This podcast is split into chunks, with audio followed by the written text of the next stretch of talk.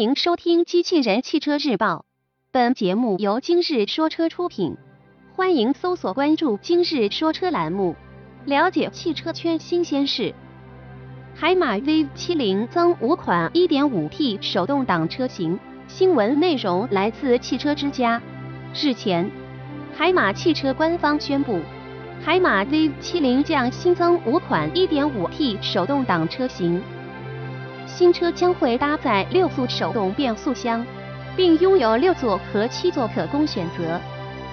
海马 V70 于今年北京车展正式上市。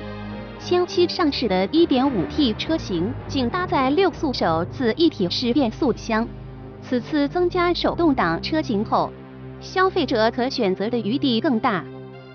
据悉，海马 V70 1.5T 手动挡车型将在不久后上市。外观上，新车与现款车型保持一致，外观及内饰方面都没有做出改变。配置方面，新车部分车型配备了八英寸液晶显示屏，具备语音控制、手势控制、车辆远程控制等功能的 HM Link 车载互联系统。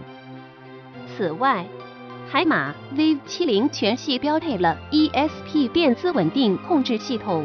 TCS 牵引力控制系统、BOSS 刹车优先和 HSA 坡道起步辅助系统、EPB 电子驻车系统等安全配置。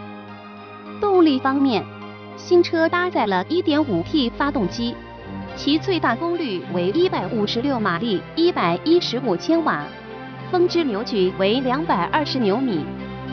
传动系统采用重庆青山的六速手动变速箱。播报完毕，感谢关注。